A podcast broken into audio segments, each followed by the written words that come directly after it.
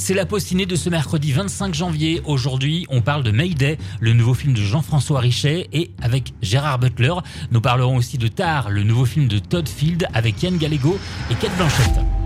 Je suis le commandant de bord Torrens. En quoi puis-je vous aider? Extradition d'un fugitif. La Paramount sort son nouveau film d'action réalisé par Jean-François Richet avec Gérard Butler et Mike Holter qui jouent les gros durs dans Mayday. Tout le monde reste assis sans aucune exception, d'accord?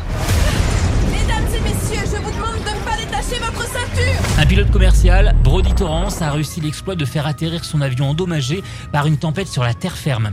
Il va découvrir qu'il s'est déposé sur une zone de guerre. Lui et les passagers se retrouvent pris en otage. Ils se sont écrasés quelque part sur l'île de Jolo. Pour le magazine public, les scènes d'action sont fascinantes, chorégraphiées au millimètre. Elles donnent l'impression d'un ballet brutal et captivant. Mayday est à voir au cinéma Megarama, Jean Jaurès à Saint-Étienne. Quel est votre instrument?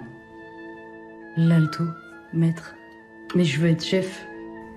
Être chef, c'est pas un métier de femme. Direction maintenant les salles de concert de musique classique pour le troisième film de Todd Field, Tar, avec Yann Gallego et Kate Blanchett. Lydia Tarr, chef avant-gardiste d'un grand orchestre symphonique allemand, est au sommet de son art et de sa carrière.